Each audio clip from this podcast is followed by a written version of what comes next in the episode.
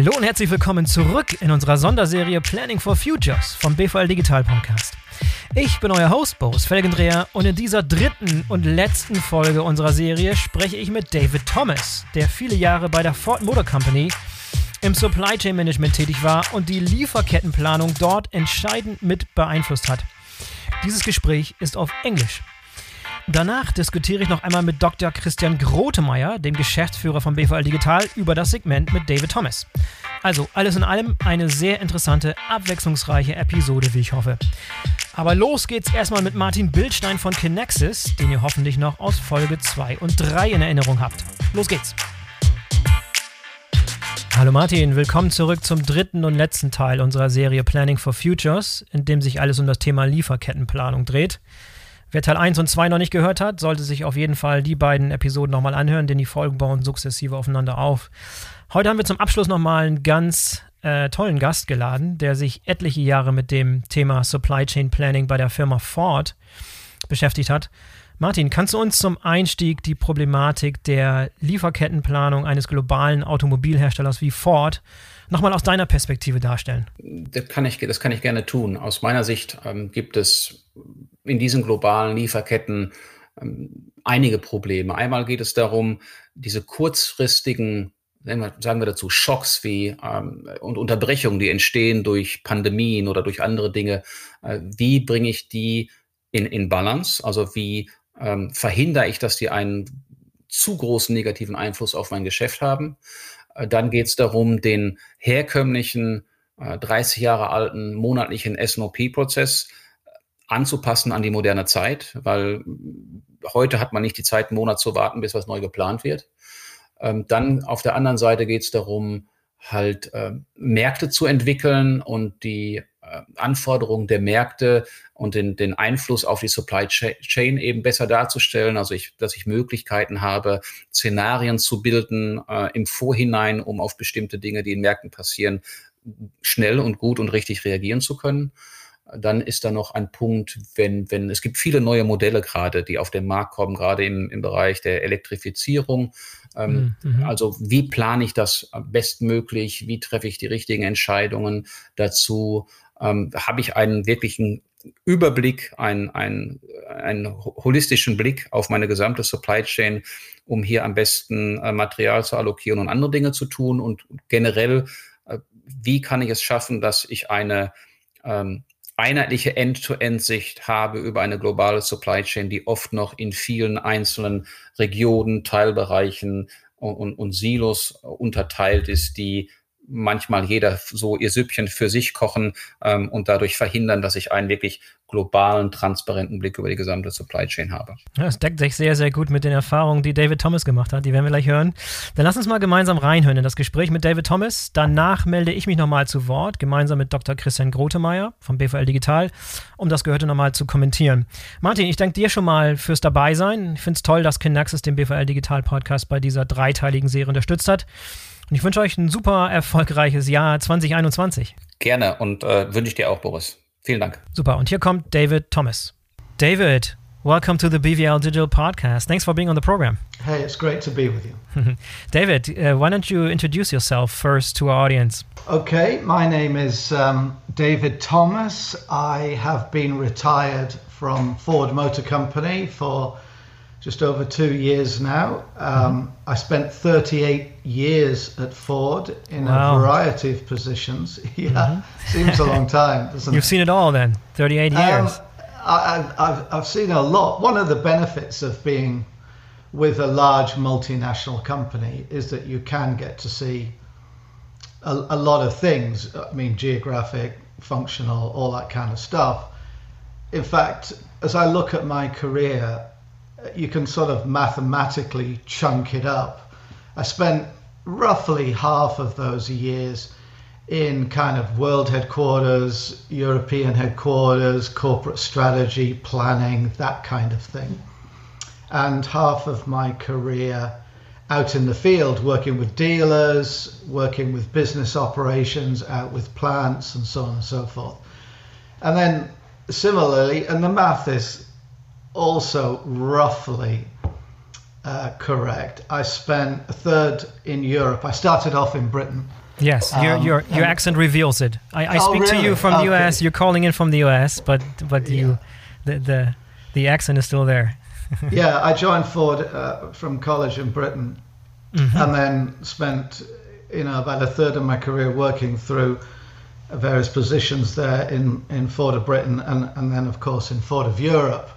So I spent about a third of my career there. Then I was moved to the US and spent a third of my career roughly in North and South America. And then I was moved to Hiroshima, Japan, Wow. um, and spent about a third of my career in Hiroshima, Japan. Then I moved to Beijing in China, of course, and then moved to Shanghai.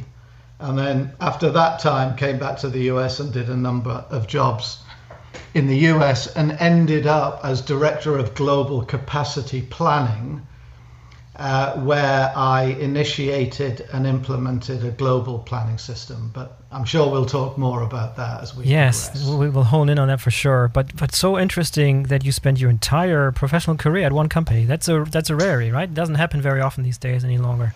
Um, no, uh, probably not, Boris.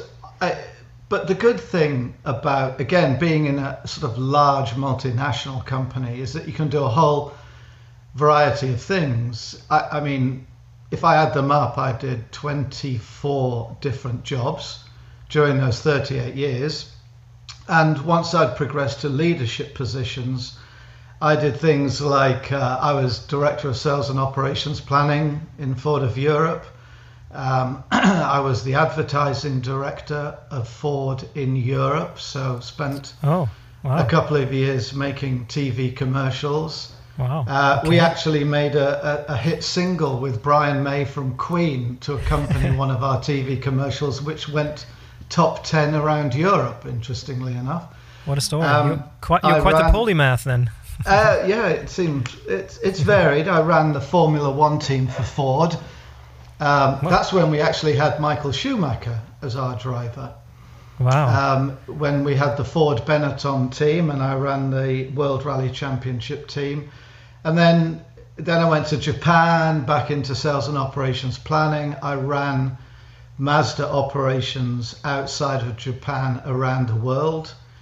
Uh, that was when Ford owned Mazda or had a controlling stake in Mazda. That's no longer the case, of course. And then I moved to China, where I was general manager of um, a joint venture company there, and then moved back to the US and so on and so forth. So, yes, one company, but I was able to do jobs that are really quite diverse. yeah, no kidding. So, you know, Yeah. interesting. Yeah, yeah, yeah. I feel like we we could probably talk for another hour just about your background, and make it a whole separate episode, maybe maybe for a future a future episode of the BVL Digital Podcast. But let's Yeah, get back to, I, to I'm not certain it's that interesting, but all right, and let's jump into supply chain. That's much more interesting, maybe. Uh, talk to me about um, the the current. Well, current is like two years ago. You were last at, at, at supply chain and capacities and uh, at, at Ford, but give us just a, a an overview of what the supply chain setup of Ford looks like these days. yeah, let me let me go back, if I may. Oh, six or seven years. Um, in fact, yeah, longer than that when you think about it. Let's go back to the Great Recession in 08, 09. Uh, a major exogenous event, uh, self inflicted, many would argue, but a major event for the global economy, similar in some ways to what we're unfortunately experiencing now with COVID. Um, so Ford went through the 08 09 Great Recession. We survived it probably by the skin of our teeth, um, but we came out very strong. And 2010 was a very good year. We we we were selling a lot of vehicles. We had tailwinds I accept from the fact that Ford didn't take a, government bailout, whereas other auto companies in America did. So that was very helpful to the brand. But in 011, we had more demand than we could satisfy. And we started to run into all kinds of supply chain problems because during the Great Recession, and it's some, something of a surprising fact to me in that during the Great Recession, the automotive manufacturers, the OEMs, didn't actually cut capacity, despite the fact that demand went down dramatically. In the US, it went down to from 17 to just over 10 million. But the suppliers did. So we started to run into supply chain problems, which stopped us selling. And for any company, having demand and not being able to supply that demand is um, is is a terrible feeling, obviously. So um, the company basically said, "Look, we got to go figure this out." We were going global. We were moving into global products, global finance, global purchasing um, but the supply chain planning, the sales and operations planning side of it hadn't really been globalized. Um, and because of my background, which we discussed a little earlier, because I'd worked in ver- ver- various parts of the world, in fact, all the major business operations of the company around the world, and in many of those positions that I ran through um, quickly, I'd actually been part of implementing new supply chain, sales and operations planning, business planning processes. So, because I'd worked in all the major business units um, and had that experience, the, the, the, company asked me to. Well, it was a it was a fairly short job spec. Can you go figure this out and fix it? So, fine. So I started to work on that project. And I had one basic paradigm that I worked to. Everybody talks about demand forecasting, demand forecasting accuracy. Can you predict what's going to happen and organize your operations accordingly? But if you look at the Great Recession and look what we're going through now with COVID, so many things are unforecastable. They're exogenous events, nobody can predict them, and they're rather catastrophic in the consequences and the impact on business performance. So, as I was implementing these systems around the world, my uh, and some of these are pretty basic systems uh, going back over the years. But my my view was always look, everybody forecasts, whether that's manual or algorithmic everybody forecasts and everybody thinks they're good at forecasting, probably with good reason. But my view was let's just assume that we're all equally good and equally bad at forecasting. We're all professionals in what we do.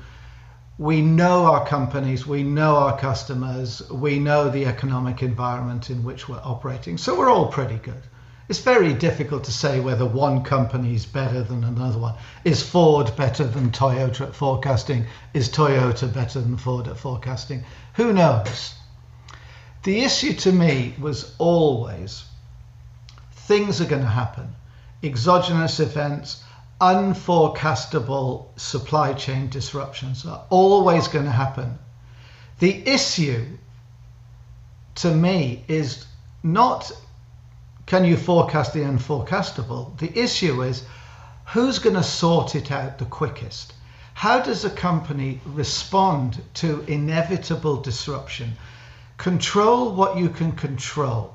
So that company that responds quicker than its competitors to a disruption which is industry wide in scale is going to be more profitable, is going to recover quickly, is going to satisfy customers better than everybody else. So my view was always look, if we can operate concurrently, if we can operate our business through digital transformation to enable us to get real time responses to what we can see going on, then the company's going to be in a better place.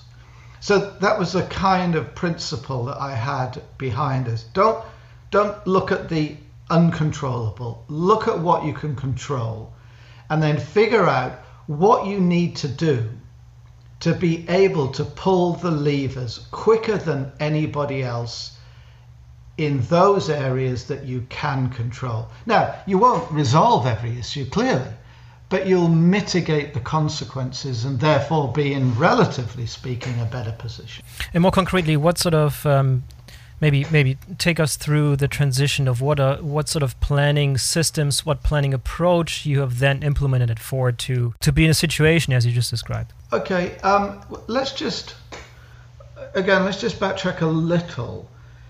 Ford obviously has been, I, I mean, a major brand, a wonderful company, operates around the world, um, and has been doing so for 110 plus years. And during that period, Ford had grown up, had evolved quite regionally. We had North America clearly, with South America, Europe. We'd been in Germany for a long period of time. We had plants in Spain and Belgium and other countries. And of course, in Asia Pacific, Henry Ford himself actually set up an operation in um, outside Yokohama in Japan, you know, a long time ago.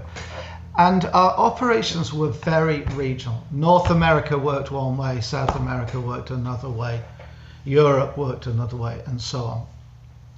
And the the business ran like that. The regional presidents were responsible for their regional operations. They had P&L responsibility. They were responsible for their plants, their suppliers, their customers, so on and so forth.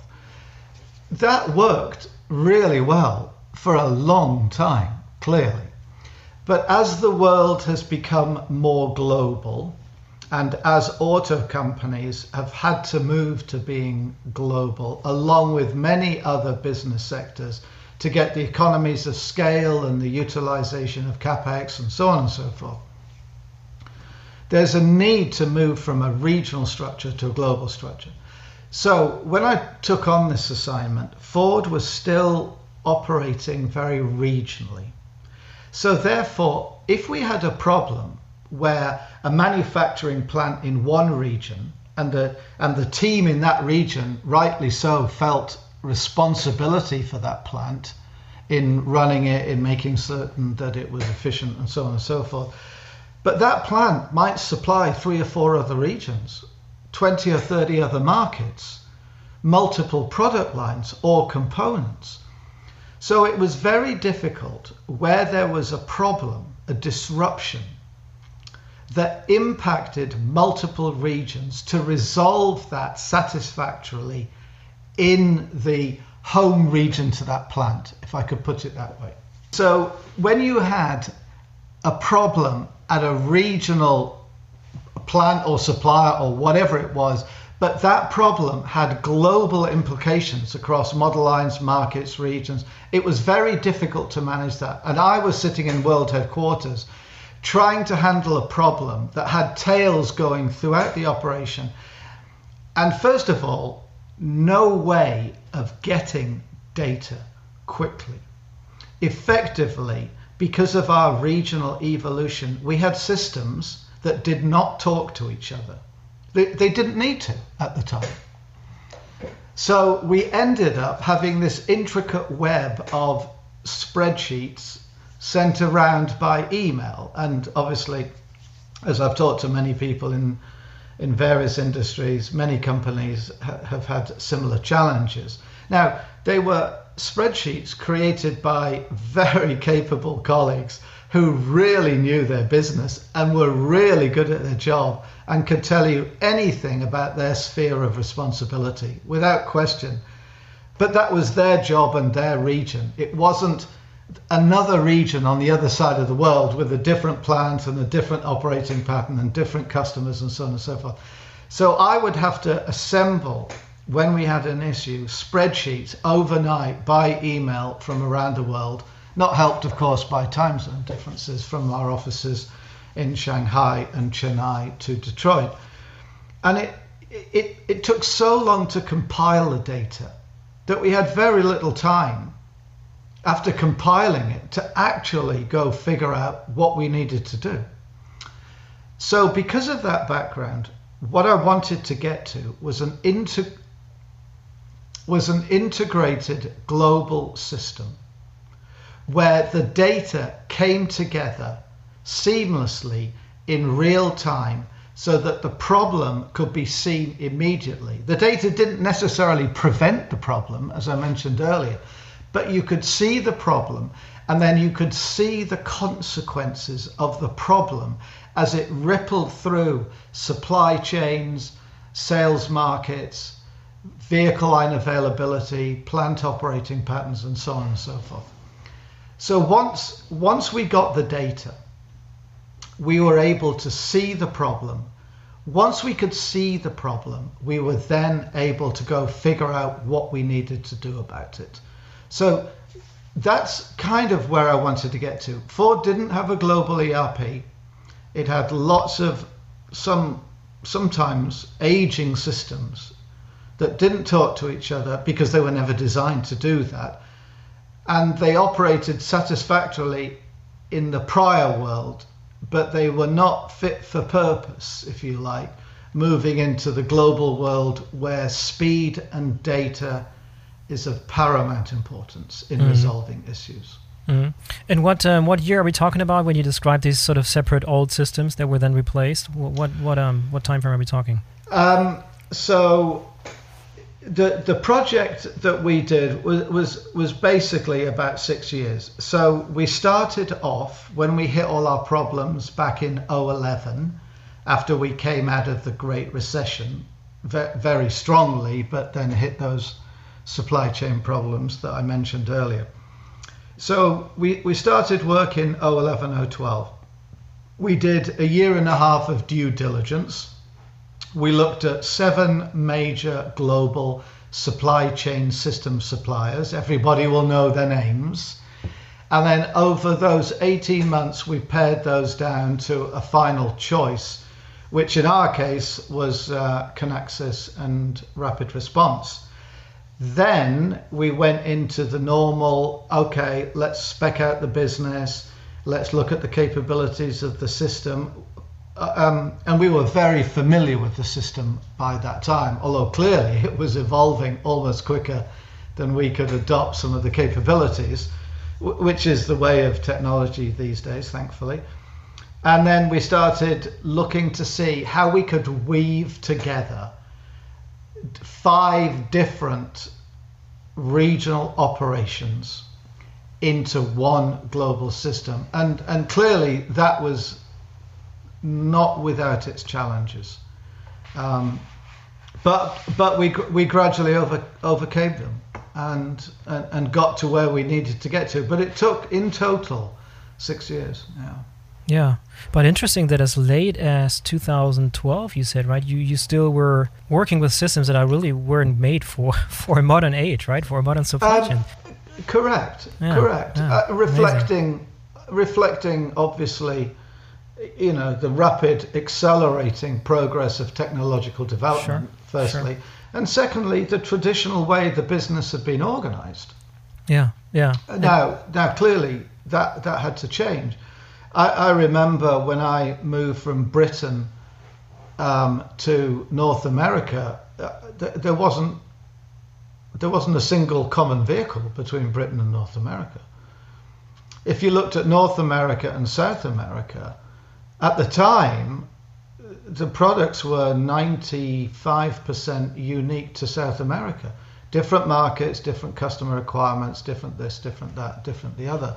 All understandable, but of course, many industries, not just automotive, have moved to get more global products with flexibility in manufacturer to get different customer variants of common platforms where the majority of the capex is and things have changed, and the system needed to change as well, which is why we moved to a Kinaxis platform.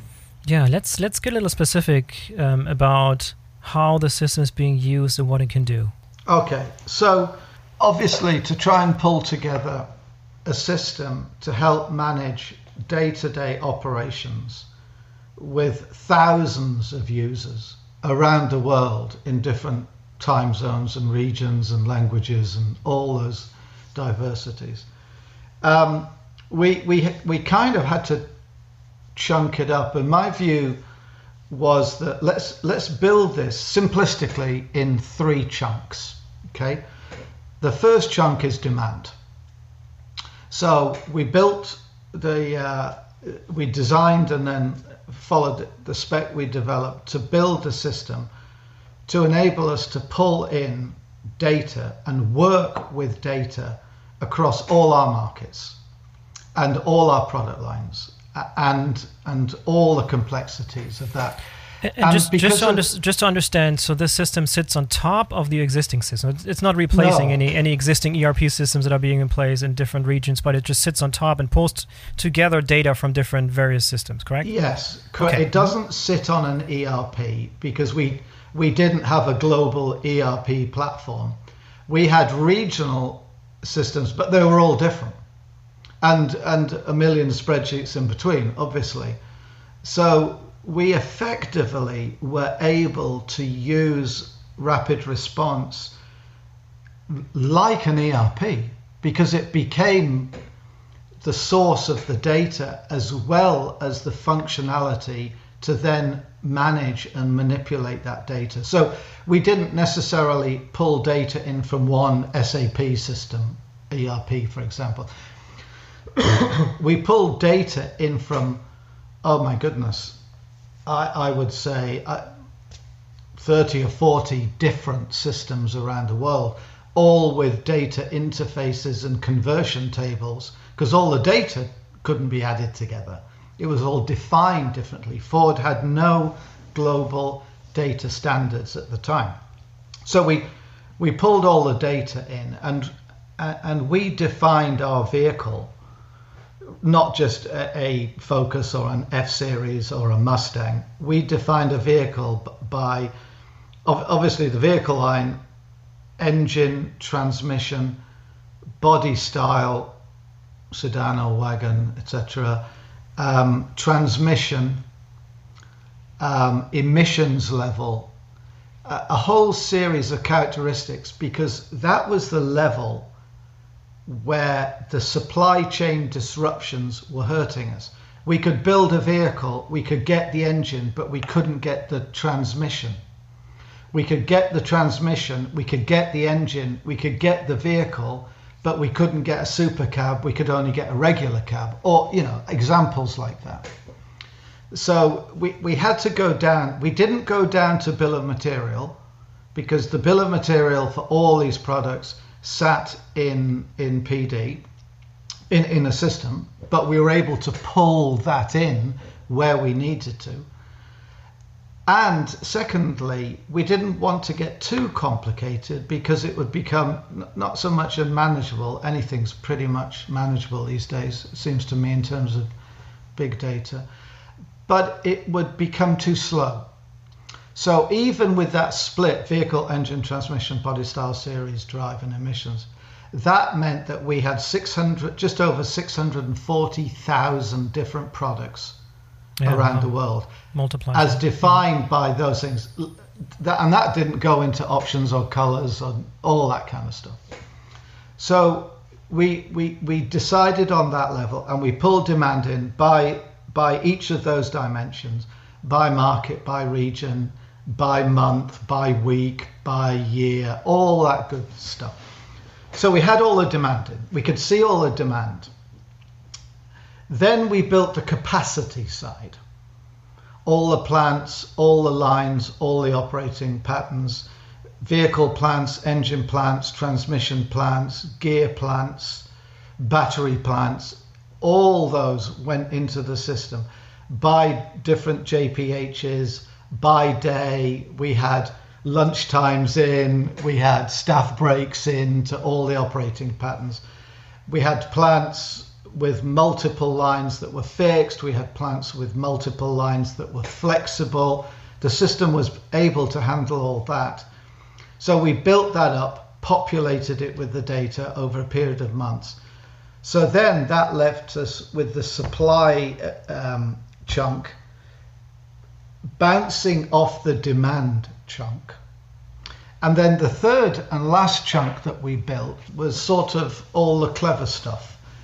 It was all the rules, all the lead times, all the profit margins, all the allocation principles, all the inventory levels, all the targets, all that kind of stuff. So, simplistically, we ended up with a system that had three chunks. Here's my demand, however I choose to forecast it, and with Kinaxis and RapidResponse, if you wish, you can bolt on proprietary forecasting models and all that kind of thing. But we had supply and we were able to manage um, demand in light of the supply in chunk two, all the plants, all being updated daily, all show, showing what could and could not be built, all with the constraints in this plant can't build high roof, this plant can build high roof and low roof. This plant has got a body shop limitation, this plant has got a paint shop limitation, etc. etc. All loaded. And then then we came to the algorithms, which I'll touch on in a moment. The benefit that we got of building it that way was in an organization that had difficult get, getting to global totals. All the teams had all their regional stuff. They were able to operate regionally and they were expert at doing so. But pulling it together globally was always a challenge when we'd finished building the demand side, that was usable straight away. It didn't necessarily have to have the supply side and then all the clever stuff. It was useful to us just as a design, uh, a demand consolidator and modeling tool, if you like. So we were able to use the demand side right from the start. Mm. Even even though the real value comes when you use all the parts together Correct. concurrently, but you already Correct. getting okay, got it. Mm-hmm. Correct, because yeah. what I mean, we spent a lot of money on this clearly, and what we didn't want to do is have stuff sitting on the shelf like, that we'd expended cash for to build, and that we weren't getting utility out of it. And, and my hope, and it, it's I would admit it's difficult to prove but my hope was that by the time we got all three chunks up and running, because we'd already started using chunk one and chunk two, that was helping the company optimize performance, save money, make more money, whatever it was, to the point that by the time we got chunk three and the whole system fully operation, we'd actually covered the cost of the whole system. Difficult to prove, I would accept but we were clearly helping the company operate as we were building the system. So then we came to, you know, the clever bit, if you like, um, all the algorithms and all the functionalities that are built into RapidResponse that enabled us, for example, to take a problem in a plant in one region and then see how that was then going to impact other plants supplying other vehicles to other markets. And the impact then on engine plants and transmission plants and so on and so forth and we we'd always found that with a regional structure the regions rightly felt that they owned their region because that's what they were tasked to do clearly. But consequently, when there was a problem in their plant, commendably, they had the responsibility to help fix the problem, clearly. But they kind of also wanted to get the lion's share of the problem uh, component when it started to become available. So that became not not just time consuming to pull together, but obviously at times that became contentious because if you have a major supply problem, that has a huge impact in the automotive industry on the profitability of a particular region or a model line or a part of the world. So we were able to build in a series of rules into the system that enabled us to flex between okay, I can't get this engine in this plant it's going to affect five different vehicle lines in four other regions. Now, some of those vehicle lines in those regions are more profitable than others. So, what do you do? Do you take that shortfall and then prioritize the supply only to the profitable vehicle line in a particular region at the expense of the others or not? Well, if you want to maximize profits in the short term, well, yes, I mean, mathematically that's so. But if you restrict supply too much to other regions and models, you start to impact operating line performance in various plants. You start to run into labor issues, you start to run into quality control issues.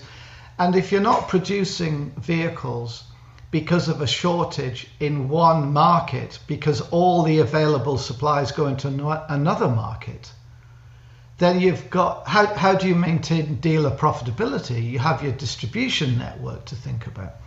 So we built a lot of capabilities into the system which enabled us to have a series of rules.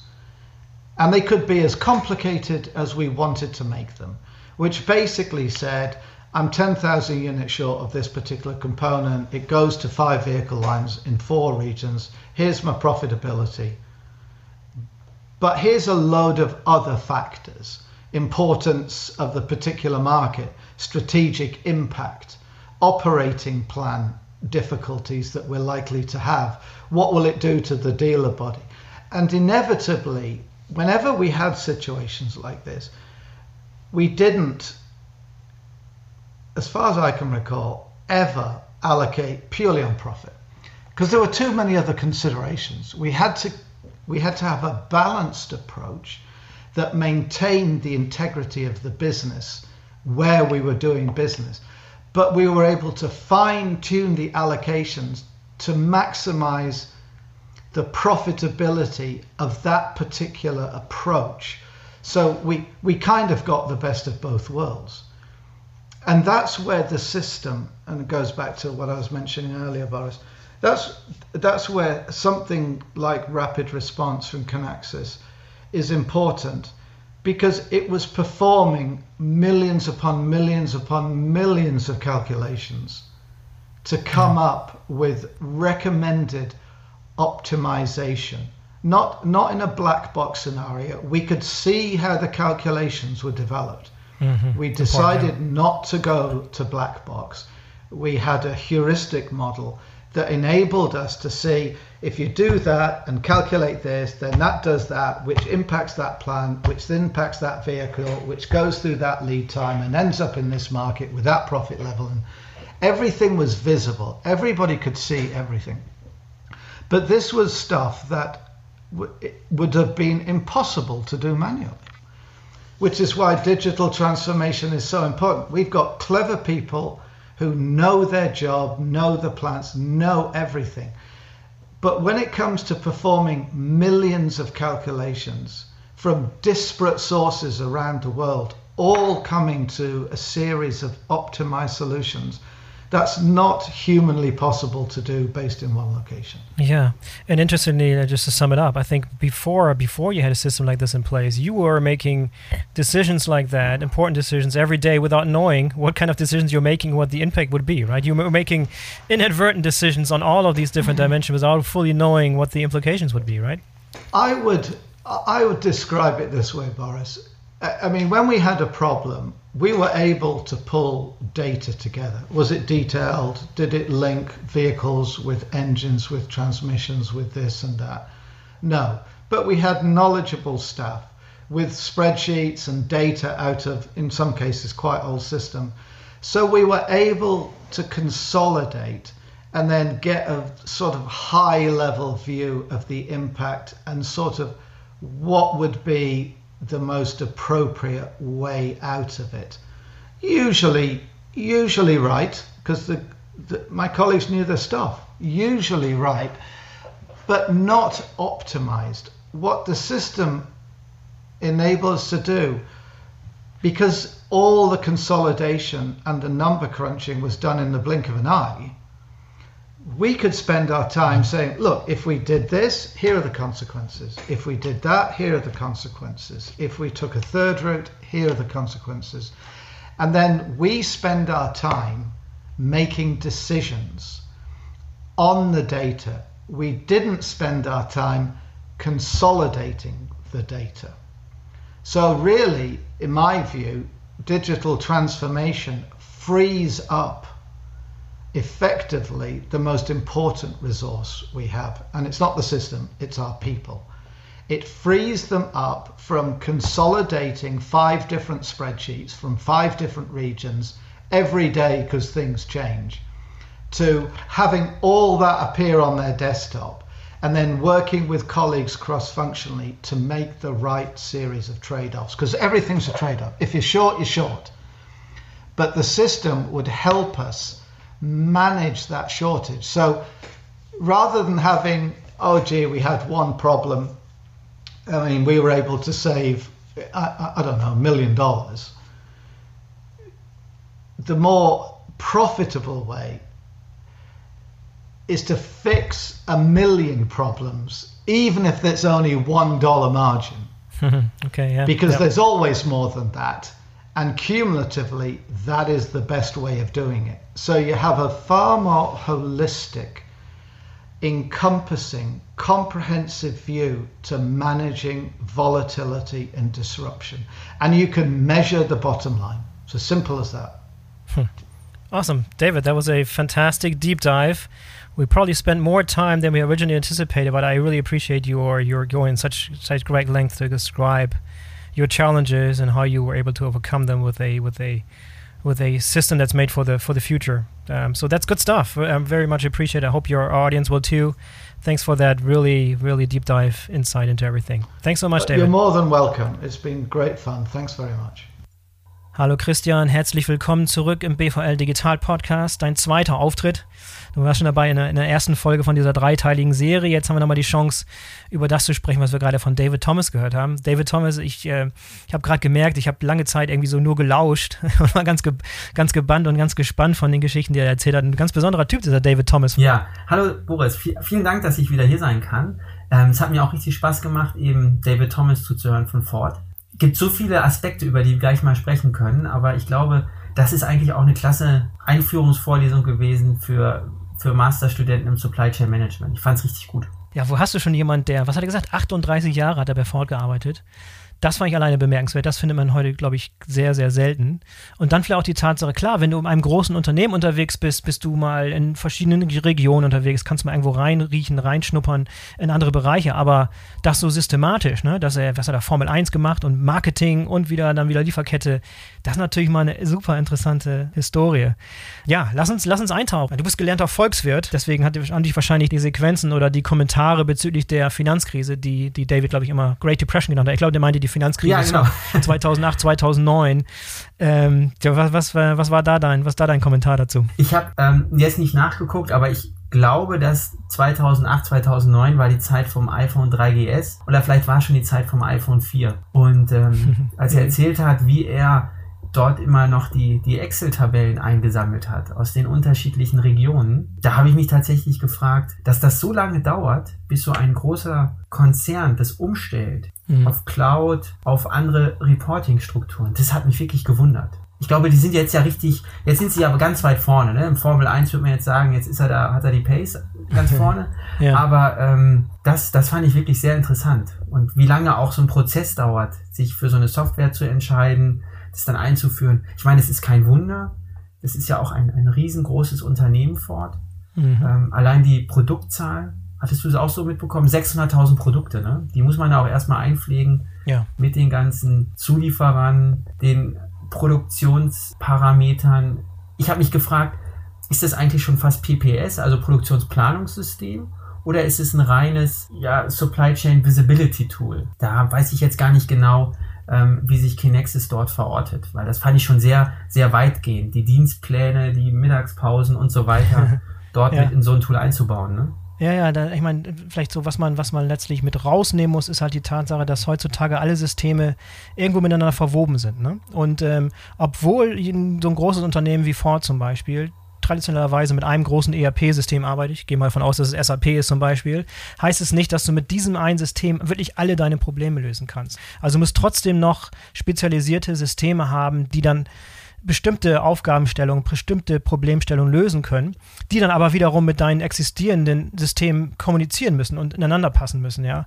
Und das, äh, selbst wenn du zum Beispiel so ein großes ERP-System hast und bist irgendwie in 30, 30 Regionen der Welt unterwegs, dann hast du im, im Zweifel 30 verschiedene Versionen und äh, Instanzen von diesem großen ERP-System und die können teilweise auch nicht untereinander kommunizieren. Ja? Also das, ist, das erklärt nochmal, warum das so ewig lange dauern kann, bis sich so ein, große, so ein großer Konzern wie, wie Ford da bewegen kann. Und das wird den deutschen Unternehmen auch so gehen, ne? ganz klar. David Thomas war jetzt 38 Jahre bei Ford und äh, ich glaube, mit Fug und Recht behaupten zu können, dass in den 38 Jahren, da hat er so ein bisschen die, goldene, die goldenen 38 Jahre der Automobilbranche vielleicht mitgenommen. Und ich glaube, ja, in, den nächsten, in den nächsten fünf Jahren, da kommt vielleicht mehr, fünf bis zehn Jahren, kommt vielleicht mehr Veränderung, als er jemals in diesen 38 Jahren da mitgemacht hat. Deswegen äh, ist, es nur, ist es nur gut, dass sie, dass sie inzwischen äh, gute Systeme am Start haben, die sozusagen auf die Turbulenzen vorbereiten, die da kommen mögen in den nächsten Jahren. Ja, ganz klar. Also er hat ja gesprochen äh, von diesen drei ähm, Bereichen, die dieses Planungssystem dort abdeckt. Das Thema Demand Markets, ähm, Produktion und dann eben auch die unterschiedlichen Parameter, die jeweils immer äh, festgelegt werden. Und ich glaube, da ist wirklich jetzt in den nächsten Jahren viel Bewegung drin. Ähm, auch beispielsweise, was jetzt die, die Produktionsabläufe angeht. Er, er kommt ja wirklich da, wie würde man sagen, er hat Benzin im Blut. Und ähm, ja. das ist natürlich jetzt, wenn wir uns angucken, wie sich ähm, Automobilwirtschaft verändern wird, wie auch die Produktionsprozesse sich durch Elektro wahrscheinlich verkleinern werden. Da wird viel an diesen Parametern rund, rumzuschrauben sein. Ja. Und ähm, da ist es gut, dass sie das jetzt, glaube ich, so vornehmen können. Ja, da wird sich, wird sich alles ändern. Von den Lieferanten, von den Zulieferern, von der Art und Weise, wie Autos hergestellt werden ja, welche neuen Konkurrenten auch an den Markt kommt. Also er hat ja zum Beispiel in den 38 Jahren eine Zeit mitgemacht, wo es nicht wirklich richtig neue, etablierte, interessante Player gab, die in den Markt kamen. Und jetzt stehen da eine ganze Reihe von Neubewerbern, Tesla mal ganz abgesehen, auch eine ganze Reihe an neu, neuen Startups, die auf einmal in der Automobilbranche auftauchen, ja, die es irgendwie 30 Jahre lang nicht gegeben oder noch nie gegeben hat. Ja? Also völlig neue, völlig neue Situation. Und da ja, wird interessant, was da in den, in den kommenden Jahren so passiert. Vielleicht ist ja auch interessant nochmal zu sehen, wie, ich kann es jetzt nicht ganz genau nachzeichnen, wie die MA-Entwicklung waren im, im, globalen Automobilbereich. Aber viel waren ja wesentlich, wie sagte man damals, Elefantenhochzeiten, dann wieder Elefantentrennung. Ja. Das war ja das, was im Grunde genommen die Veränderung der, der Unternehmen ausgezeichnet hat. Mhm. Aber wie jetzt, das neue Unternehmen, chinesische, die man vor zehn Jahren noch nicht auf dem Schirm hatte, klar, Tesla wissen wir alle, aber da gibt es ja noch weitere, die, die da jetzt auf den Markt kommen, das hat ja vielleicht auch nochmal ganz andere Anforderungen an, an solche Supply Chain Systeme, weil man dann viel kleiner skaliert und nicht mhm. dieses riesengroße hat, sondern vielleicht gibt es dann Supply Chain Management auch auf dem iPhone, ne? wer weiß, mhm. wenn das alles so klein und einfach ist. Ja. ja, Christian, wenn du jetzt mal so zurückblickst, und wir haben jetzt gemeinsam diese drei Episoden gehört zum Thema Planning for Future, Supply Chain Planung, bist du jetzt schlauer als vorher? Also ich habe enorm viel gelernt in diesen drei Folgen. Das war auch das Ziel, dass, dass wir uns ein Thema vornehmen und das mal aus verschiedenen Blickwinkeln betrachten. Ein Thema, das jetzt so, so super, super aktuell ist. Also äh, hast du viel gelernt? Ja, eine ganze Menge. Also ähm, technisch was in solchen Systemen wie beispielsweise bei Kinexis möglich ist. Das ist ja wirklich, ähm, ich weiß noch, wie ich damals eine meiner ersten Vorlesungen hatte zum Thema Logistik und wir haben den Jahre Optimierung gemacht. wenn man sich jetzt überlegt, wie komplex, was heute dort alles in diesem System gerechnet wird, das, das ist wirklich beeindruckend. Das ist das, was ich da jetzt mitgenommen habe. Mhm. Dann natürlich auch ein bisschen die Einschätzung von David Thomas. Ähm, ja. Da ist wirklich auch viel Neues für mich dabei gewesen, die Bewertung dieser, dieser Zeit von ihm bei Ford. Und natürlich, dass wir anders planen werden. Deswegen haben wir ja auch unsere Serie so genannt, Planning for Futures. Ja, nicht nur Future, sondern Futures, plural, ja. genau geht nicht nur darum, für dieses eine Zielbild zu planen, sondern eigentlich immer in der Lage zu sein, für unterschiedliche Szenarien ad hoc planen zu können in Logistik und Supply Chain. Und wie das funktioniert und wie auch das jetzt in diesem Jahr gemacht wurde, was Kai Althoff in unserem ersten, in unserer ersten Episode berichtet hat aus den unterschiedlichen Industrien, da war wirklich eine ganze, ganze Menge dabei, was ich mitnehmen kann. Ja, auch nochmal was, nochmal wieder das spiegeln, was Karl Althoff gesagt hatte, dass dieses Jahr nochmal wirklich so den, den Stellenwert der Lieferketten äh, nochmal in den Vordergrund gestellt hat. Logistik und Supply Chain Management als absolute Kernfunktion, als absolut überlebensnotwendig und nicht mehr so ein Randbereich, kein Kostencenter, sondern wirklich so ein bisschen das, das Herzstück teilweise der meisten Unternehmen. Das hatte sowohl Martin Bildstein als auch Kai Althoff sehr, sehr eindringlich ähm, darauf hingewiesen und, und, und sehr transparent gemacht. Das ist ja auch was, wenn ich nochmal an unsere Podcast-Serie zurückdenke, Logistik gegen Corona, in der das ja auch schon mhm. mit ähm, transparent wurde. Ja. ich habe so ein bisschen jetzt gerade den Eindruck, wir konnten gut zeigen in diesem Jahr 2020, welche Funktion Logistik hat, wie Logistik funktioniert und auch immer noch funktionieren kann bei diesen Störungen. Mhm. Das waren ja Störungen, die eben extern kamen. Ja. Ich habe jetzt das Gefühl, wenn ich auf 21 gucke und jetzt gerade was so aktuell in den Nachrichten ist, jetzt wird Logistik aber richtig mit drei Spots auf der Bühne stehen mhm. und richtig Schweißperlen im Gesicht bekommen, wenn ich jetzt an das Thema Pharma- und Impfstofflogistik denke. Ja. Das wird jetzt richtig, da kommt es jetzt drauf an, dass wir das eben auch schaffen und dieses Versprechen, wie hat es Karl Gernert beim Deutschen Logistikkongress gesagt, in jedem Land gibt es Coca-Cola und wir sorgen dafür, dass der Impfstoff auch in jedem Land ist, dass das auch zügig umgesetzt wird und dass wir nicht in einem halben Jahr über Lieferschwierigkeiten und Probleme in Lieferketten sprechen, sondern wie man das geschafft hat. Mhm. Da, da würde ich ja. mich sehr darauf freuen, das mit dir dann nochmal zu besprechen. Ja, Coca-Cola muss nicht bei minus 70 Grad ge gelagert werden. Das macht das also um einiges, um einiges einfacher. Nee, das ist ein wirklich ja, gutes Thema. Ich glaube, da, da sollten wir nochmal drauf eingehen. Aber das war heute, glaube ich, schon mal. Ich, ich hoffe, unseren Zuhörern hat es auch gefallen, ein Thema uns mal vorzunehmen, aus drei verschiedenen Blickwinkeln zu betrachten. Dank nochmal ganz äh, herzlich der Firma Connexus, die das Ganze unterstützt haben. Ich hoffe, es war ein rundes Programm und die, die Leute, unsere Zuhörer, haben einiges gelernt heute. Dann, dann sind, wir, sind wir einen Schritt weiter. Christian, vielen Dank nochmal, dass du dabei warst. Hoffentlich demnächst öfter nochmal. Sehr gerne, Boris. Hat mich sehr gefreut, jetzt mal in dieser Konstellation mit dir zu sprechen. Hervorragend. Christian, bis zum nächsten Mal. Bis dann. Bis dann, Boris. So, das war die dritte und letzte Folge unserer dreiteiligen Sonderserie zum Thema Planning for Futures vom BVL Digital Podcast. Ich hoffe, euch hat es gefallen. Vielen Dank an dieser Stelle an alle Gäste und an die Firma Kinaxis für die tolle Unterstützung. Denkt dran, am 29. Januar 2021 findet noch ein Webinar zum Thema Planning for Future statt. Infos gibt's auf der Webseite unter www.planningforfutures.de und in den Shownotes. Ich verabschiede mich von euch und ich hoffe, wir hören uns bald mal wieder. In diesem Sinne, bis zum nächsten Mal, euer Boris Felgendreher.